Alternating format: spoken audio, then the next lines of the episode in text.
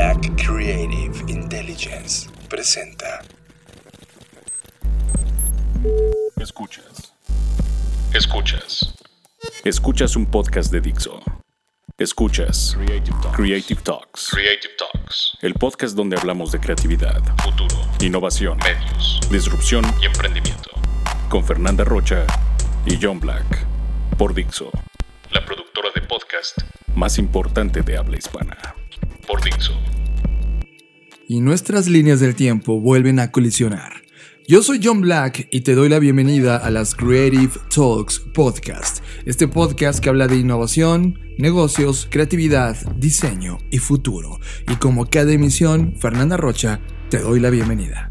Hola, ¿cómo están? Me da mucho gusto de nueva cuenta saludarlos como cada semana. El día de hoy hay muchos temas que me entusiasma muchísimo, así que vamos a comenzar. Estás conectado a Creative Talks Podcast. Seguro si eres un seguidor o seguidora asidua de este podcast o en general del contenido que generamos en Blackbot y en Black School y en Black Creative Intelligence o en todo este ecosistema que hemos creado, ya te habrás dado cuenta a estas alturas que padezco de una grave enfermedad que he determinado como curiosidad mórbida. Así es, cada cosa que me topo en la vida no puedo parar, en serio, es, es algo que está ahí desde que tengo uso de razón y siempre me estoy cuestionando quién inició esto, quién inventó esto, de, de cuándo hacemos esto, por qué lo hacemos de esta forma. Y eso, por supuesto, me ha traído bastantes problemas, pero al mismo tiempo bastantes beneficios. Y justo lo que te quiero platicar el día de hoy surge a partir de preguntarme, a ver, esperen, paren todo. ¿A partir de cuándo, quién y por qué designó y asignó que teníamos que trabajar cinco días a la semana? Entonces me puse pues a investigar y me di cuenta de algo súper importante. Y vean, chequen esto. De acuerdo a cómo percibimos el tiempo al día de hoy, el año pues tiene sentido porque marca una vuelta de la Tierra alrededor del Sol, ¿no? Al igual que nuestro cumpleaños, que exactamente es exactamente lo mismo, solo que en la fecha en la que nosotros nacimos. Los meses supuestamente representan el tiempo entre las lunas llenas. Pero la semana de 7 días es completamente un invento que no tiene sentido, o bueno, al menos no lo tenía para mí hasta que me puse a investigar. Y descubrí que las raíces de la semana de 7 días se remontan a unos 4000 años. O sea, es como viajar en un DeLorean hasta Babilonia. Y justo ahí, los babilonios creían que había 7 planetas. O sea, vean desde dónde viene este tema. Ya tenemos a quién culpar. Bueno, entonces, al creer que tenían siete planetas, eh, pues el número 7 les tenía como, como este poder, ya sabes, como decir, si hay siete planetas, pues hay siete días. Y su semana planetaria de siete días se extendió incluso a Egipto, Grecia y finalmente a Roma, donde resulta que el pueblo judío tenía su propia versión de la semana de siete días. Es decir, como que ahí colisionaron ambas percepciones que ambas coincidían en este punto de los siete días. La razón de todo esto no estaba tan clara, pero algunos habían especulado que los judíos adoptaron esto después de su exilio de Babilonia, es decir, los orígenes eran los mismos, solo que cada quien lo había adaptado a su propia cultura y por supuesto pues estaba muy arraigada al tema de, eh, pues, de los planetas, ¿no? Seguía como esa ruta.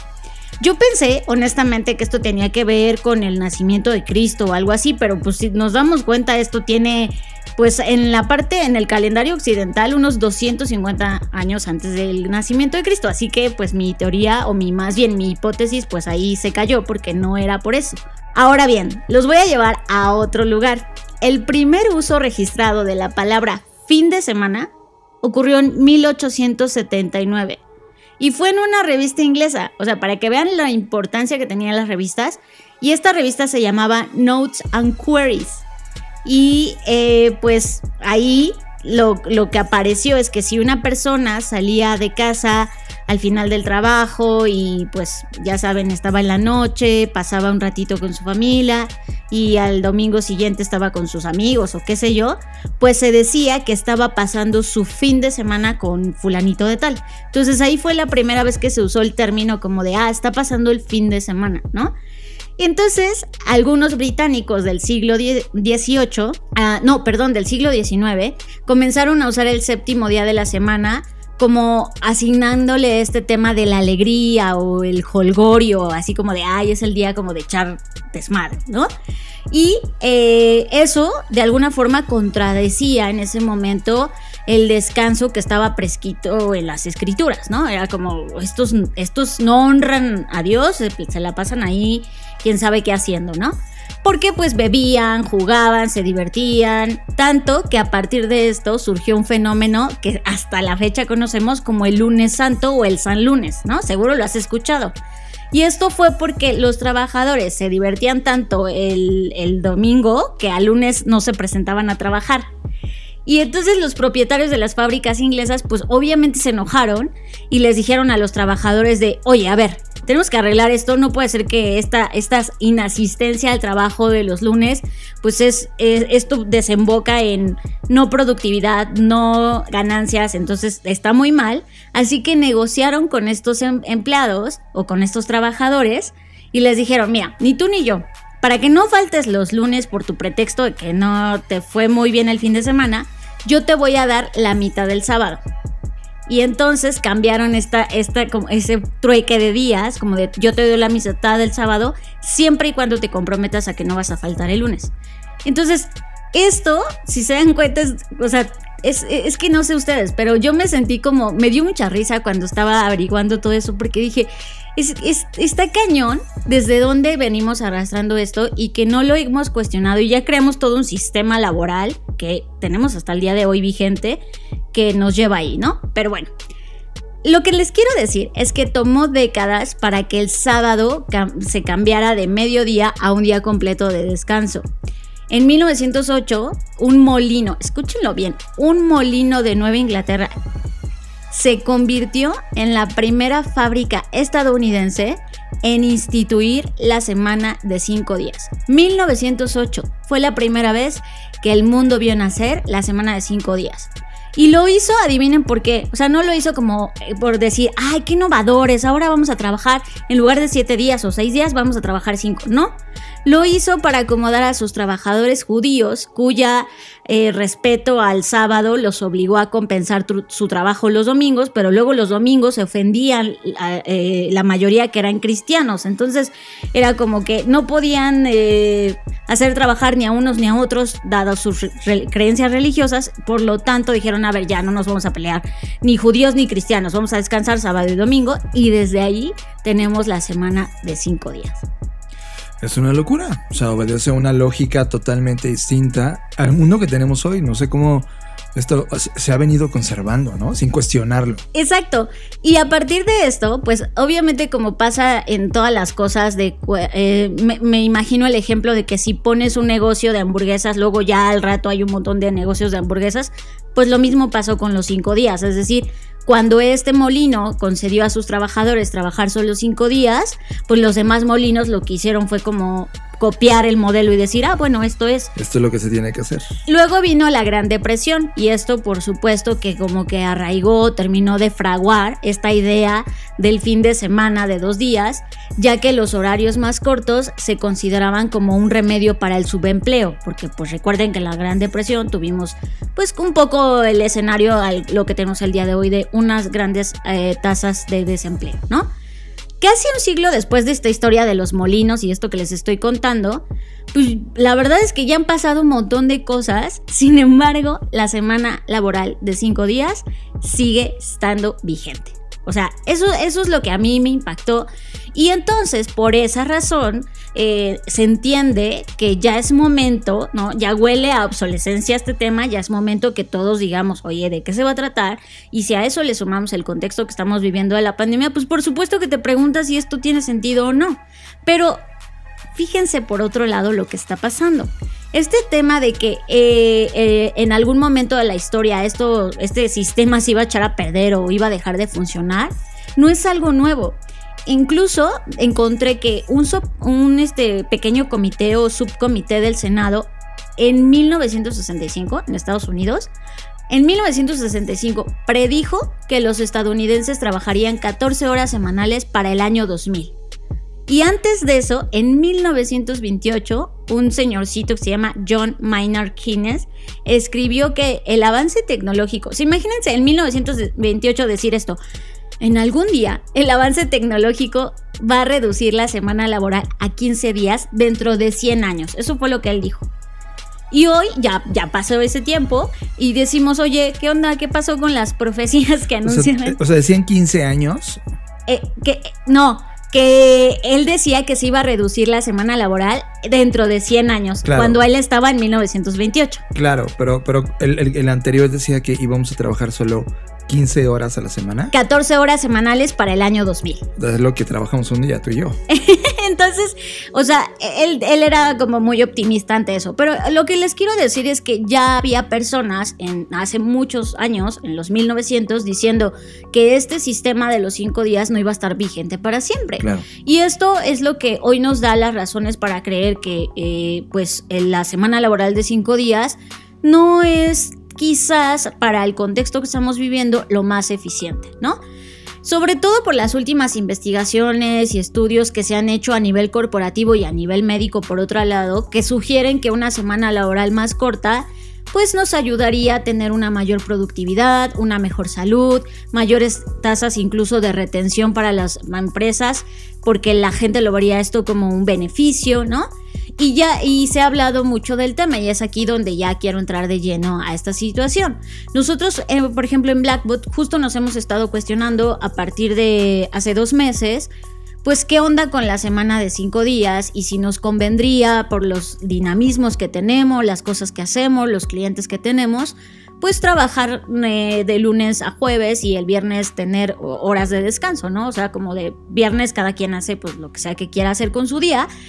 Es como si fuera un fin de semana de tres días. Y entonces, eh, obviamente yo, no, yo soy una persona que para tomar este tipo de decisiones no es como, ah, sí, ya hay que instaurar la semana de cuatro días y ya, sino como que analizo todos los frentes de las cosas que podrían salir bien, de lo que podría salir mal, de lo que nos beneficiaría, etcétera. Y ante esta expectativa que tengo siempre de analizar varios escenarios, pues me topé con un estudio en el, que, que se publicó en el American Journal of Epidemiology. Epidemiology. Entonces, y este, este reporte encontró que aquellas personas que trabajaban 55 horas a la semana tenían un desempeño más pobre en algunas tareas mentales, sobre todo creativas, contra aquellos que trabajaban 40 horas a la semana. Y esto es como, ah, ok, o sea, no solo se trata de reducir las horas y decir, ah, bueno, antes trabajábamos, no sé, voy a decir un número, 60 horas a la semana y ahora vamos a trabajar esas mismas 60 en cuatro días. Mm, no estaría del todo correcto de acuerdo a este estudio, ¿no? O sea, y, estas son cosas que apenas están comprobando, si bien ya se tenía algunas especulaciones o, o, pues, algunas ideas sobre lo que esto podría representar, estos estudios ya mucho más en forma pues nos verifican o no si esto es correcto.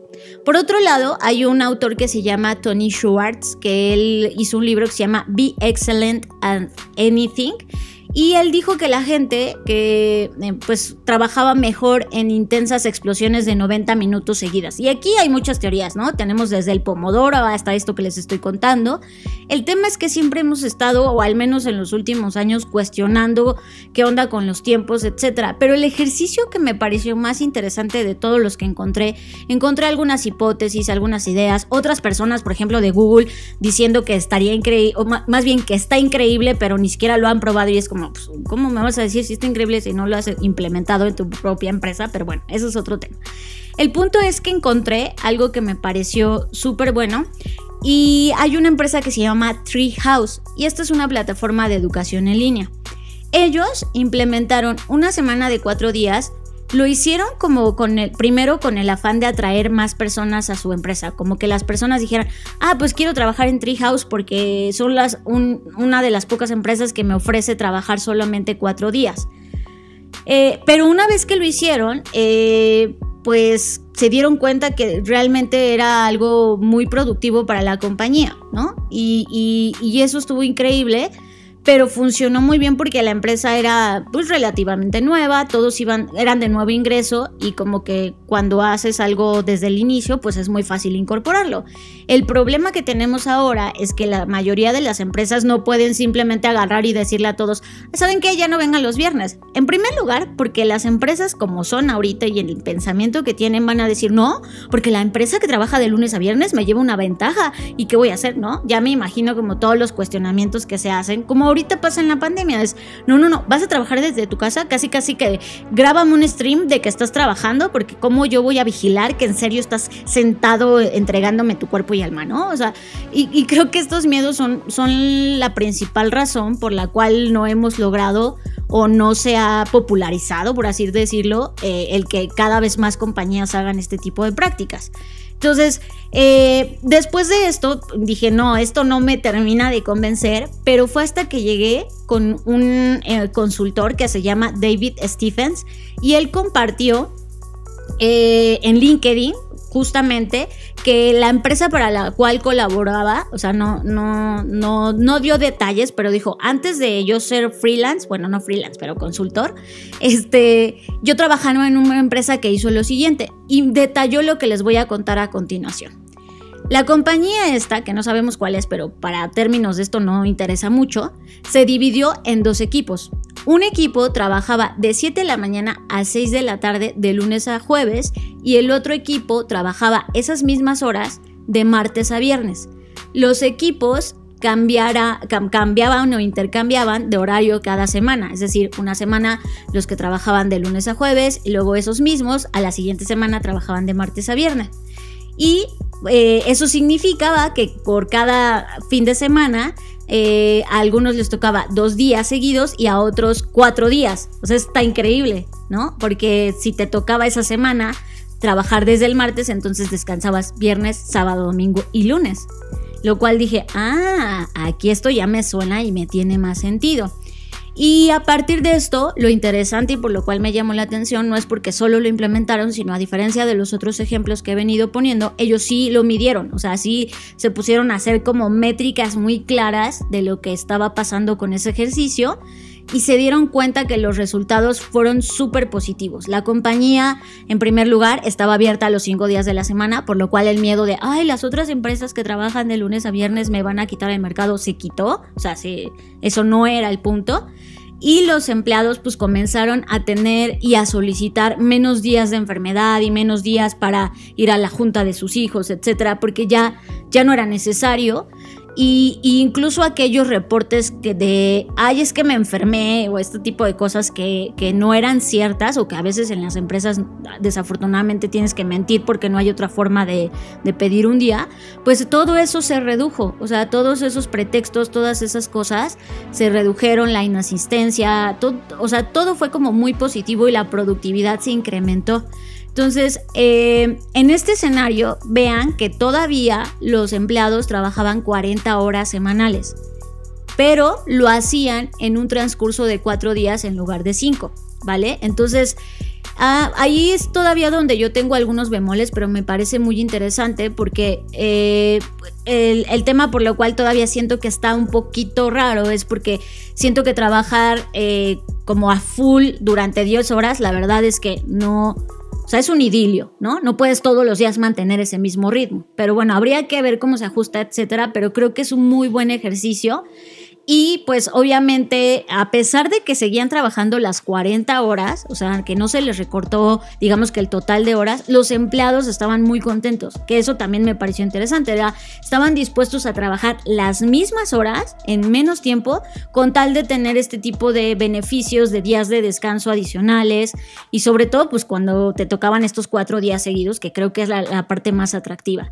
Entonces, pues yo no sé ustedes qué piensen, cómo se sienten, cuáles sean sus condiciones eh, actuales laborales, pero creo que esta idea de replantear, en este caso en México hemos tenido a personas como Carlos Slim diciendo, ah, sí, yo, yo quisiera, que no lo ha implementado, pero lo tiene también como hipótesis en su cabeza de, pues estaría bien bueno que trabajáramos menos horas o menos días, etcétera. Eh, pero creo que, que, lo interesante de esto es que la discusión se está empleando y que esto que nos está ocurriendo en este momento con la pandemia, con el trabajo remoto, que sabemos que es, no le pasa a todos, que es un privilegio de unos cuantos, pero aún así creo que está poniendo en la mesa si queremos seguir trabajando bajo el mismo horario que nos estableció este molino o si de verdad queremos cambiar las formas en las que hemos venido trabajando. Creo que es una gran pregunta, sobre todo porque en el podcast ya hemos hablado un poco de este tipo de temas antes, cuando, eh, no sé si te acuerdas, cuando Microsoft estaba jugando con este experimento y nos dejó ver los resultados en, Japón de esta semana de cuatro días.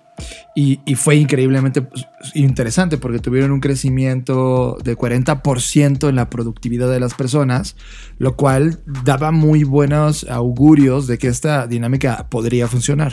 Sí, pero justamente eso es una de las razones por las que no tomé ese caso como una respuesta. No, no porque no me parezca bueno, o sea, creo que si Microsoft lo está haciendo, pues eh, tiene como cierta validez, pero lo que a mí me causa un poco de conflicto es que no es la misma la cultura japonesa, o sea, los japoneses son workaholics, o sea, los japoneses se suicidan en el trabajo, o sea, creo que, que es una cultura totalmente distinta y que por eso funcionó y que por eso eh, los niveles de productividad se incrementaron tanto, ¿sabes? Porque de por sí ellos ya, o sea, como que como que está en su genética trabajar tanto y en su cultura y en todo, que creo que hasta más bien por el contrario les hizo bien, mm, porque pues, tienen ciertos problemas con el trabajo. Sí, de hecho había un problema social importante. Microsoft eh, decidió hacerlo en Japón porque para finales de los 90, más bien inicios de los 90, en Japón más del 46% de los jefes de sección y 66% de los jefes de departamento decían que iban a morir trabajando. O sea, traían un tema social de entregado 100% a esta labor diciendo yo voy a estar aquí, me va a dar un paro cardíaco hasta el último tecladazo de mi vida. ¿no? Eso está muy cañón. Eso está muy cañón. Ahora, este experimento que se hizo uh, en noviembre del 2019, que, qué rápido va el tiempo, eh, prácticamente estamos a casi dos años de separación con ese momento.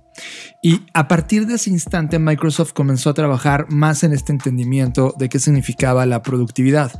Ojo, estamos hablando desde el privilegio. O sea, eh, ya quiero ver a un campesino que diga gracias por el día de cuatro, de cuatro, para la semana de cuatro días. Es como, él lleva un ciclo totalmente distinto de productividad, de producción de tierra, de cuidado, etcétera, que no podría caber en estos nuevos planteamientos. Estos planteamientos son para todos nosotros privilegiados que tenemos acceso a la tecnología y que estamos más parados en una industria de servicios conectados. Sí, como mucho más orientados al mundo corporativo. ¿no? Así es, y de, y, y de temas online que pueden definitivamente desempeñarse sin siquiera estar en el lugar físico. Eh, hoy particularmente, Satya Nadella, que es el CEO de Microsoft, hizo desde ese instante que, que, hizo este ejercicio en Japón, en Microsoft Japón, comenzaron ellos a trabajar de manera muy intensa en un proyecto en el interior de Microsoft que acaba de lanzar hace unas horas, llamándolo Microsoft Viva. Y Microsoft Viva es todo una nueva filosofía de la compañía, entornos productivos. Eh, ellos tenían muchas aplicaciones, tenían un ecosistema, tenían su propio Zoom, ¿no? O sea, hay, había muchas cosas por separadas en Microsoft que estaban ocurriendo y decidieron unificarlo en un ecosistema de aplicativos de primera generación que va a ir evolucionando, que se llama Viva. Lo que pretende es hacer a un lado toda esta fragmentación de aplicativos y disponerlos en un solo servicio de trabajo remoto, justamente para que este tema de teletrabajo, colaboración, eh, herramientas que te pueden ayudar a la planificación, etcétera, pudieran ayudar a implementarlo en una compañía pequeña o una gran institución o corporativo enorme de millones de personas, lo cual me parece súper interesante. Y también él, el CEO de Microsoft, Satya Nadella, dice que está muy a favor de replantear qué significa trabajar en esta, en esta década. Porque mucho también del pensamiento de estos días de la semana también explotaron en términos administrativos por la misma jornada laboral de las fábricas y de las temporadas de vacaciones en donde las fábricas Es como sa- sa- salían para ellos trabajar en el campo. Entonces, ese mundo ha venido cambiando. Hoy estamos eh, en las grandes ciudades, en la gran mayoría de la población, y así este fenómeno va a seguir vivo otros 10 o 15 años más, lo cual llevan a la gran pregunta de todo esto es, oye, ¿cuántas horas es lo correcto? ¿Cuántos días es lo correcto? Y, partiendo desde ahí es, nosotros en Blackbot estamos súper interesados en implementar las semanas de cuatro días y eso va a ser un experimento interesante, Fer, eh, para poder medir y contarles cómo nos va. Y hablando de estas grandes compañías o corporativos, también está en el juego Virgin, que ellos, eh, ellos tienen una fundación que se llama Virgin Unite, ¿no? Y, esta, esta, esta parte de la empresa se unió, se alió con otra que se llama Plastark, que, que, es, un, que es como una asociación que es miembro de una red que se llama Human at Work. Y entonces en conjunto empezaron a compartir cómo todo este fenómeno de, de la pandemia pues ha acelerado muchísimos cambios, algunos muy dolorosos y fortuitos, porque la gente no estaba lista, las propias empresas no estaban listas, y comenzaron a, a- concentrarse y a, a plantear cómo va a ser el trabajo en los siguientes años, pero sobre todo en una parte importante que es el bienestar. Y, y- y eso me parece que es lo, en lo que nos tendríamos que concentrar el día de hoy, en el tema del bienestar en el trabajo. Porque de verdad se los digo, yo he leído historias de terror, de terror en Twitter, de screenshots de empresas que ojalá me gustaría que sí los denunciaran y que nos dijeran a todos quiénes son para no comprar sus productos o hacer algo. Porque eh, screenshots de, dice el jefe que me mandes tu ubicación y que, eh, y que te estés conectada y que prendas tu cámara y que no. Y es como, a ver, espérate.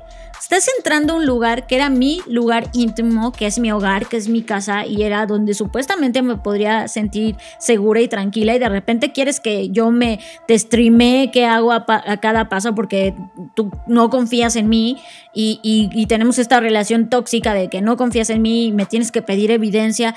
Todo esto está horrible, o sea, Es- son, de, es- son de líderes de porquería. eso es una cosa horrible, entonces eh, este tema del bienestar en el trabajo creo que no solo se debe basar, o sea, creo que el concepto que tenemos ahora mismo de bienestar en el trabajo, pues es como, ay, pues eh, por ahí leía en esta semana de, ay, pues les compré una pizza el día que se desvelaron hasta las 3 de la mañana. Güey, no es eso el bienestar del trabajo. O sea, el bienestar del trabajo va más allá de ofrecer las prestaciones o que sí, obviamente tienen que estar, pero tiene que ver realmente porque te intereses en la integridad de los seres humanos que colaboran o trabajan contigo o para ti. O sea, eso creo que es algo que, que hablamos mucho de humanizar a las marcas, que a mí ese concepto la neta no me gusta tanto, pero bueno, este concepto de humanizar a las marcas y he visto un montón de webinars en estos días de no, que las marcas se tienen que humanizar. Güey, neta quieres humanizar tu marca, empieza por barrer tu casa adentro. O sea, si quieres humanizar tu marca, empieza por tus empleados. No puedes salir a decirle al mundo que estás bien humanizado y que tu marca es la más humana cuando adentro tienes a las personas casi que en situación de esclavitud, ¿no?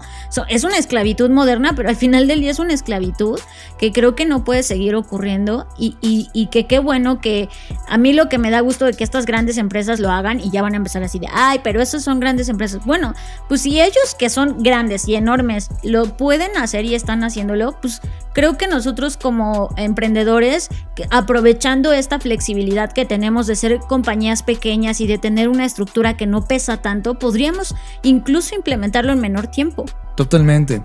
Y, también hay que voltear a ver a países. En Nueva Zelanda, por ejemplo, hay un experimento de una asociación que se llama Four Day Week, que justamente promueve la semana laboral de cuatro días. Pero ojo, ¿eh? Y aquí yo solo voy a también voy a poner algo. O sea, es como, ah, ok, cuatro días, pero ¿qué crees? El full de horas. Que esa conversación también yo la sostuve. Es como de, a ver, vamos a recortar a cuatro días, pero entonces el número de horas, ¿qué significa? ¿No? Y ese es un tema interesante. Es como de, a ver, estamos trabajando cuántas horas, ocho horas diarias en, en- el contrato laboral vigente. Yo quiero saber quién realmente está trabajando ocho horas diarias. Nadie está trabajando ocho horas diarias. Todo el mundo está trabajando mucho más de ocho horas diarias. Porque ahora ya no estás perdiendo tiempo en transportación y porque la situación contextual de la productividad y competitividad no te deja tener vida, lo cual es- hay que resolverlo. Entonces, al reducir a cuatro días, también es una crítica importante entre el número de horas que estás dando. Y eso es algo que todavía hay que poner en la mesa. No sabemos exactamente cuál es ese número. Es que yo, por el contrario, John, creo que la discusión de trabajar por hora también se debe replantear. Sí. O sea, eh, yo prefiero trabajar por objetivos y decir, ¿sabes qué? Esta semana hay que entregar eh, este X proyecto. No me importa si lo haces porque tú eres esta persona que te gusta trabajar en la madrugada porque no puedes dormir o lo que sea, o lo haces a las 7 de la mañana. No, no sé si eh, también yo creo que hay que meter el dedo en la llaga y preguntarnos si, si el trabajo por hora nos beneficia, porque y sobre todo, ¿sabes por qué? Porque si seguimos teniendo esta relación de, de horas de trabajo, pues se sigue, por eso es que el trabajo se sigue viendo como algo de yo te entrego mi tiempo, tú me, da- tú me das dinero. Y no hay una relación más allá, porque ese es nuestro intercambio comercial Sí. que necesita por eso evolucionar el tema del bienestar, de, oye, pues sí vamos a chambear, por supuesto que el trabajo es duro y tiene sus propios retos, pero eso no significa que nuestra relación sea como si yo fuera una mercancía que, que, que, que, que me estoy vendiendo por dinero, porque pues eso en términos estrictos es prostitución. O sea, creo que también el tema de... De, plantearnos si esto debe ser por hora, también debería ser una pregunta. Totalmente. Inclusive ese planteamiento de por hora, compañías como Shake Shack, la de las hamburguesas, redujeron la semana a 32 horas. O sea, también, eh, eh, ojo, esto es un movimiento reduccionista. O sea, si al final lo quieres ver, si estamos reduciendo la semana, sí, probablemente va a reducir el tema por horas, pero hay un replanteamiento total de, de por horas. Y eso eh, es una discusión interesante. Me gusta porque el planteamiento de todas las compañías hoy es, no, no, no, sigue creciendo, más horas, más dinero, más productividad. No necesariamente la respuesta correcta. Probablemente generas más, produces más y mejor reduciendo el número de ejecución. Y, y esa, esa, esa matemática no está en la cabeza de las compañías. Pero está en otras industrias, por ejemplo, la industria fitness o del ejercicio. O sea, en, en- en esa en- hay una, una de tantas corrientes de lo que ha surgido, está el tema del HIT, ¿no? De los i- intervalos de alta intensidad. Claro.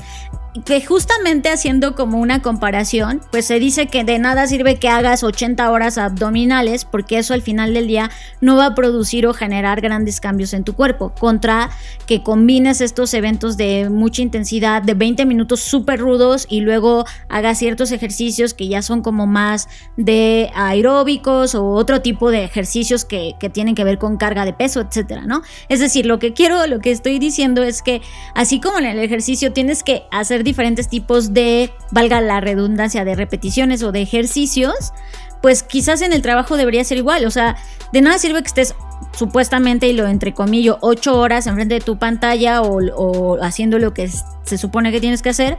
Cuando, como decías al inicio, John, sabemos que, o sea, no puedes estar concentrado ocho horas. Por más bueno que seas, por más enfocado, pues llega un momento que tu cerebro necesita un descanso, que te tienes que parar, que tienes que ir al baño, ¿no? Entonces creo que, que por esa razón yo hago esta, esta analogía de decir, bueno, si en otras cosas como en, en- en- el ejercicio, en la, en la parte de, de la salud física, ya hemos implementado o se están implementando nuevas formas, pues creo que el trabajo no debería ser la excepción. Sí, totalmente. Aquí en México, la única compañía que conozco que ha implementado, y es una implementación que apenas está en la fase de implementación, no ha alcanzado el total de operación, es HDO. Es, le mandamos un saludo al español.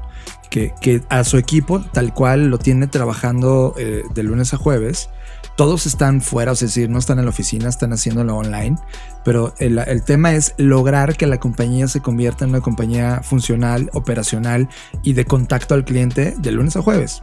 Y esa, esa parte cultural inclusive, porque como tú dices, imagínate que a las 6 de la tarde de un viernes un cliente decida mandarte algo de emergencia, ¿no? Cuando algo pudo haber sido planificado, bien visto eh, o, ejecutado en la siguiente semana, ¿no? Creo que esa parte cultural de, privilegio que tiene un cliente de mandarte quiero que me tienes ahora mismo, también necesitamos eh, comenzar a platicarlo. Es como de, oye, sí, pero no te puedo hacer ahora porque mi equipo está durmiendo y es viernes y, y discúlpame, de lunes a jueves somos totalmente amantes tuyos, pero el viernes no, ¿no? Y ese tipo de conversaciones es interesante. Ahora, igual no es el viernes, igual es el lunes y solo trabajas de martes a jueves como, como lo estipula el, otro proyecto en su experimentación. Lo que sí prometemos, Fer, es que aquí en Blackbot lo vamos a hacer. Y vamos a, inclusive abrimos la convocatoria a, a compañías. ¿Tú estás liderando una compañía? Hagamos un ejercicio en paralelo y midamos. Obvio hay que tener un software de administración de tu tiempo desde, desde el día 1, qué hiciste hasta el último día del ejercicio, cuánto incrementó tu productividad, tuviste mejores clientes, cómo se sintió la gente al interior. O sea, algo medido, no solo Pero anecdótico. no necesitas tener un software como tal. O sea, agarras una hoja de Excel y empiezas a reportar ahí tus columnas y filas. Digo, también para no meternos en que, ah, chin, es que no tengo un software. Es Claro, como, no tengo Monday, No, pues ¿no? tengo una tabla, puedo empezar a anotar lunes, ¿no? Como un diario. Ah, bueno, trabajamos de tal hora a tal hora, se entregaron tales proyectos. Creo que es un ejercicio muy interesante. Y pues no sé ustedes, pero eh, con esto me encanta porque creo que el hablarlo despeja ciertas dudas, o al menos mientras estoy hablando, como que ya tengo más claro y ya me ya, ya estoy totalmente animada y convencida de implementarlo. Libros. Este es el libro que nos robó la atención totalmente en la semana. Libros. Y por otro lado, pero siguiendo un poco el hilo de la conversación pasada, quiero hablarles de un concepto que me encantó, que fue creado por uno de los cofundadores de Kickstarter que se llama Jancy Strickland. Él publicó un libro eh, que se llama This Could Be Our Future, a Manifesto for a More Generous World. Desde, desde el nombre ya es como, ok, cuéntame más. Bueno, él tiene una idea que, que, pone en, que pone en este libro y que pone, si ustedes lo siguen en, en, Twitter o en cualquiera de sus redes, se van a dar cuenta que está enfocado en, en poner en la mesa esta, esta discusión de esta idea que tiene, que se llama bentoísmo. Bueno, esa sería un poco la traducción, pero en inglés es bentoísmo. Y es como un acrónimo que de, de las palabras Beyond Near Term Orientation, ¿no? Pero al mismo tiempo, y esta es una parte que me fascinó, eh, Bento también, si lo llevamos a la parte japonesa, los japoneses tienen un bento box, que son estas cajitas que seguramente has visto y si no ahorita lo googleas, que son cajitas en donde viene comida como en muestras muy chiquititas, como pequeños pedacitos de comida de diferentes tipos acomodadas en un box, en una cajita súper lindo. Y esto habla de, del consumo balanceado de una gran variedad de sabores, pero que te permitan dejar, dejarte eh, con el 20% de hambre. Es decir, solo, solo comes hasta satisfacerte a los 80% pensando en un tema del futuro. Y eso me pareció increíble porque si van uniendo, o sea, no solamente el, el acrónimo forma esta palabra bento, sino todo este pensamiento pues lo que propone es dejar de lado el tema del now me, que es como ahora yo, y comenzar a expandir nuestros horizontes y nuestros paradigmas y nuestras creencias a una filosofía mucho más enfocada en el future me y en el future us. Brutal. Eso me pareció increíble y aquí es donde quiero comenzar a profundizar en el tema del ventoísmo, que ya, si esto fuera una religión, ya quiero ser ventoísta ahorita mismo, ¿no? Y que es muchas de las cosas que hemos empujado en el podcast cuando hablábamos del tema de, de Good Ancestor o de cómo convertirnos en mejores ancestros, va sobre, pues, sobre esa misma conversación y los voy a invitar a que hagan un ejercicio conmigo. Cierren los ojos. Imagínense que hay una, una gráfica, ya saben, la típica que es como una L, que tiene una coordenada horizontal y otra vertical. Ya saben cuál, ¿no? Pónganla en su cabeza. Ahora imaginen una gráfica, la típica gráfica que es exponencial. Ya saben, la de crecimiento, la que siempre va para arriba. Bueno, esta gráfica es una gráfica que representa esto que decías hace rato, John, el de siempre más dinero, siempre más prestigio, siempre más influencia, siempre más ventas, siempre más todo, ¿no? Eso es como la, un poco, digamos que la filosofía con la que hemos creído, cre crecido y creído los últimos años.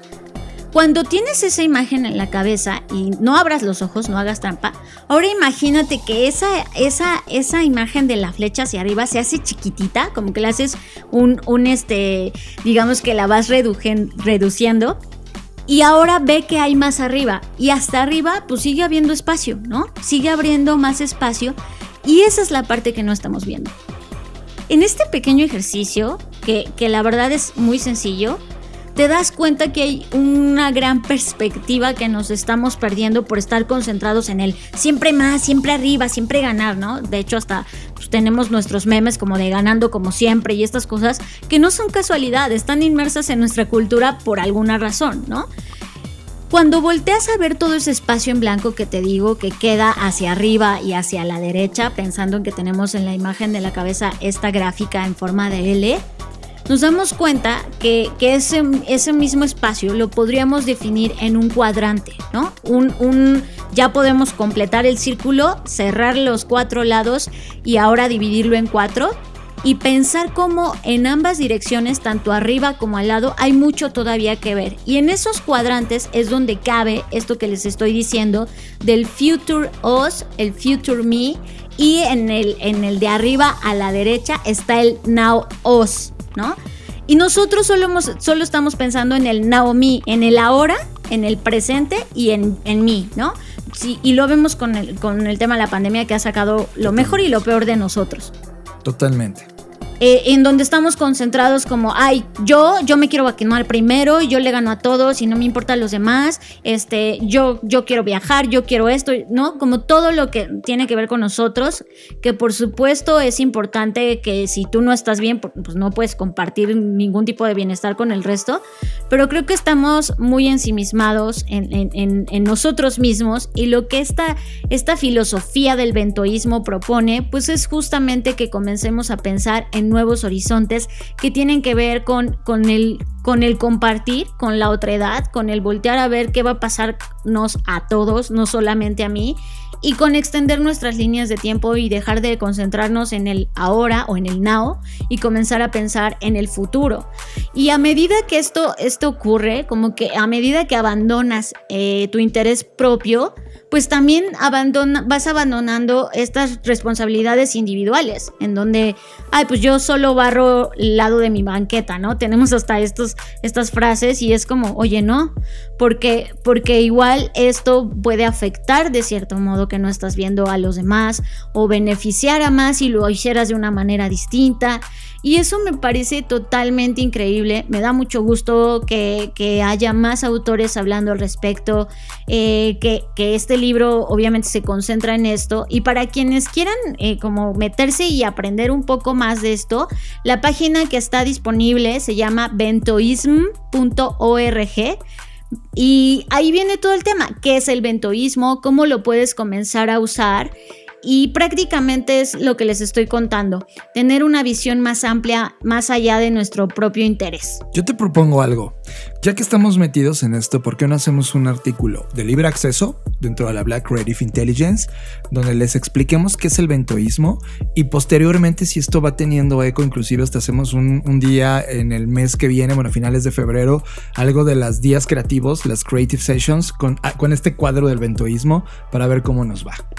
Sí, me encantaría. Creo que estos cuatro espacios que propone, que, están súper sencillos, revela todo el espectro eh, de, las cosas que deberían importarnos y de las cosas que al final del día nos impactan. Nosotros en este podcast hemos repetido en distintos episodios que aunque tú creas que estás solo, solito en este universo, por supuesto que cada cosa que haces o dejas de hacer tiene una incidencia eh, inmediata en, los demás, pero también a lo largo del tiempo, incluso cuando tú ya dejes de estar, ¿no? Lo vemos con el tema del consumo, donde tú dices, ay, pues abro la llave y aquí que se tire todo el agua, pero pues es como sí, pero ¿qué va a pasar con las siguientes generaciones? Y desde estas pequeñas acciones, creo que podemos comenzar a, practicar este ventoísmo, a comenzar a cuestionarnos desde otras perspectivas y, dejar de pensar sobre todo y comenzar a romper esta idea eh, o esta gráfica de la exponencialidad, porque no siempre más es mejor. Y eso también lo hemos discutido en este podcast en diferentes emisiones. Hemos dicho, oye, no necesariamente crecer siempre resulta en la mejor respuesta. Y hoy creo que eh, si lo vemos desde el punto de vista del consumismo, pues no, no, no necesariamente nos ha llevado al, lugar más, más, feliz, ¿no? Entonces creo que, que esa es, es, la parte que me parece crucial de, esta, de, esta, de este ejercicio, de esta idea del ventoísmo. Y también... Eh, pues como la parte romántica, ¿no? del vento japonés, de oye, no te tienes que llenar hasta que ya no puedas más y te duele el estómago, ¿no? Este, este, esta idea de dejarte libre ese 20% porque no sabes lo que pueda venir y, y este pensamiento anticipatorio me, parece totalmente romántico y, algo que realmente se puede poner en práctica dada su sencillez, ¿no? Pensar en una caja 2x2 o en un cuadrado 2x2 que es un cuadrante, identificar qué valores, qué necesidades, qué objetivos tenemos en cada una de estas cuatro dimensiones, creo que sería interesantísimo sentarnos a reflexionar al respecto, sobre todo con lo que está pasando el día de hoy, ¿no? O sea, si, y, por ejemplo, ahorita tu Know Me tu yo ahora podría decir, eh, no, por, no, no porque quieres divertirte y disfrutar todo tu tiempo libre viajando, ¿no? O sea, es como, ¿debo quedarme en casa durante las vacaciones? Tal vez la respuesta sería, no, pero ¿qué, qué hay de tu tiempo libre? Por eso trabajas, ¿no? Y creo que, que poner en cada cuadrante, o por ejemplo pensar cómo respondería tu future me,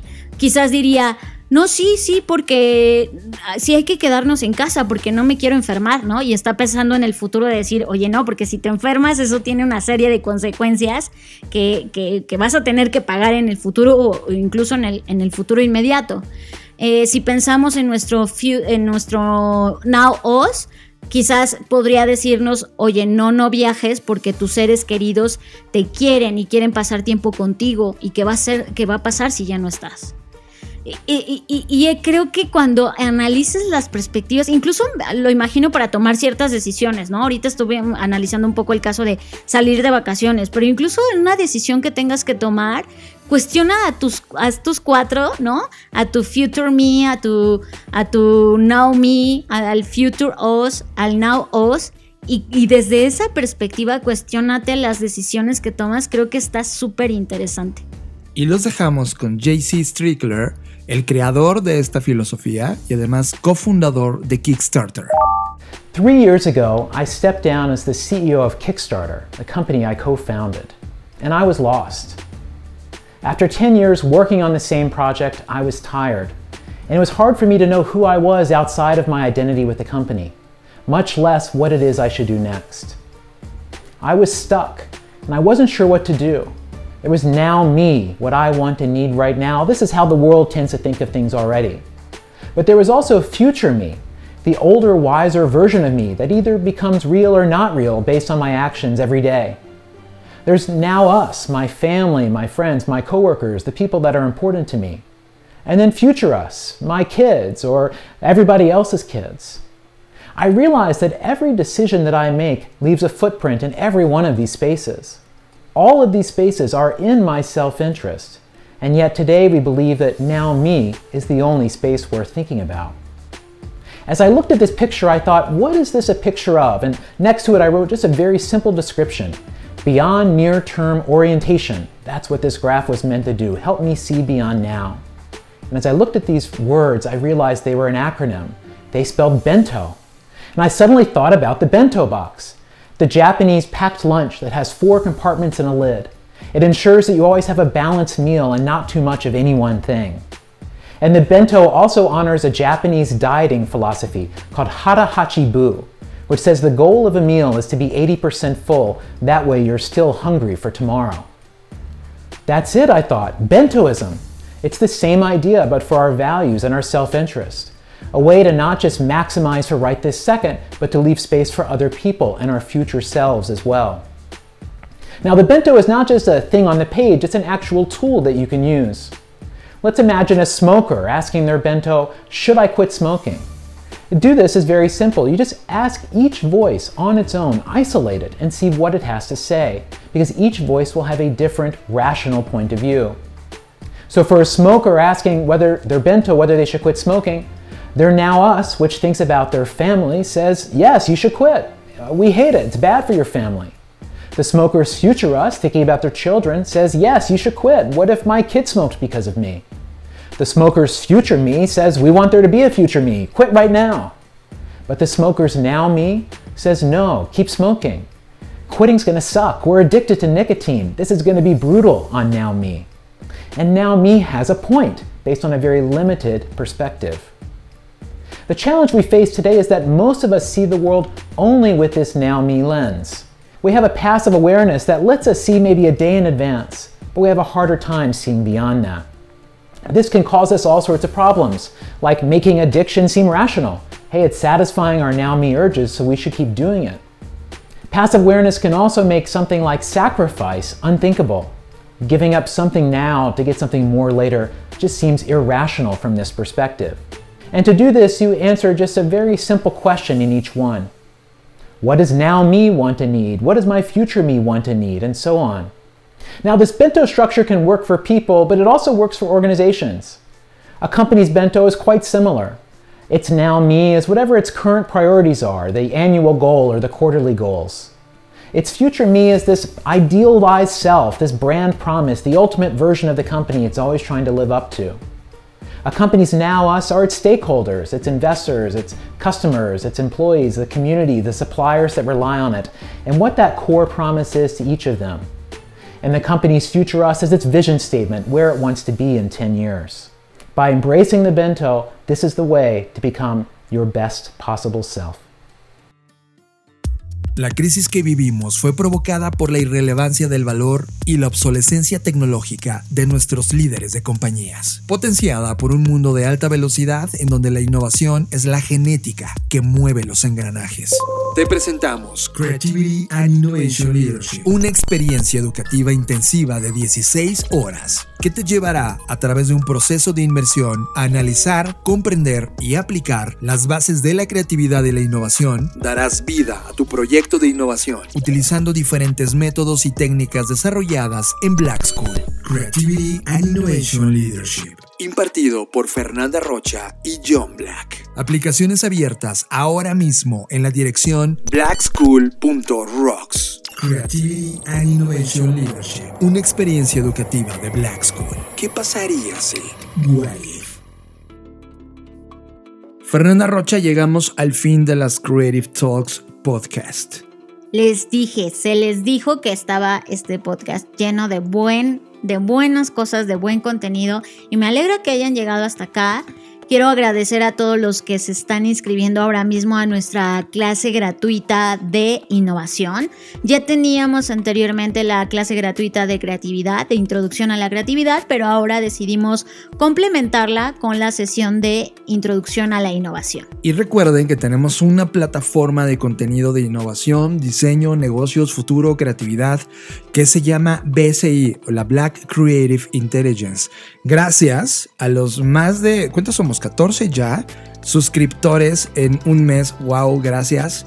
Eh, se están metiendo a la comunidad más increíble. Por ahí también estamos lanzando un proyecto solo para la comunidad que va a reseñar libros de, negocios, innovación, diseño, futuro. Y eso va a estar increíble. Si quieres meterte a la, Este es el momento correcto. O sea, donde está comenzando la fiesta es porque va a haber mucho más alcohol para ti y más comida. Justamente esto le está pasando a la BCI.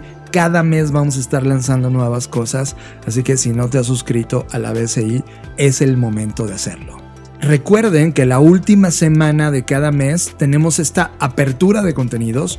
Tenemos una sesión con las Blackbot Innovation Cards. Tenemos una sesión creativa que le decimos Creative Sessions. Tenemos una que no es gratuita que se llama What If, que ya tuvimos la primera, el primer fin de semana eh, en donde tenemos consultoría eh, democratizada, es decir, la misma consultoría que estamos haciendo para grandes compañías, solo que aquí logramos simplificarla en la línea del tiempo y poder ofrecerla a pequeñas compañías y ya tuvimos nuestras primeras cuatro colaboraciones. Si quieres que te demos una de estas asesorías, lo estamos haciendo una vez al mes, que es el último sábado de cada mes, así que métete a estas What If Sessions. Yo soy John Black y en verdad muchas gracias por todo esto. Eh, recuerden que pueden seguirme en arroba Jonathan Álvarez, tanto en Twitter como Instagram. Y prometo que por ahí de mediados ya de febrero vamos a empezar a hacer algo eh, en distintas plataformas sociales como esta de audio, radio por internet que yo hasta ahora la estoy definiendo. Ya les contaremos cómo va a quedar. Yo soy Fernanda Rocha, a mí me pueden encontrar en redes sociales como arroba Fernanda Roche. Pueden leer mis artículos en Black Creative Intelligence, me pueden seguir en TikTok, en Instagram, en Clubhouse, porque ya estoy ahí también. Y pues en cualquiera de las redes sociales, ya sea de Blackbot como arroba BlackbotRocks y Black School como arroba soy Black School, será un placer leerlos y encontrarnos ahí. Así que una vez más, gracias por estar hasta acá y nos vemos en el futuro.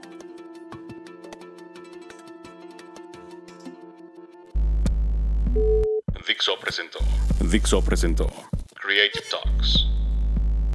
el podcast en donde hablamos de creatividad, innovación, medios, disrupción y emprendimiento.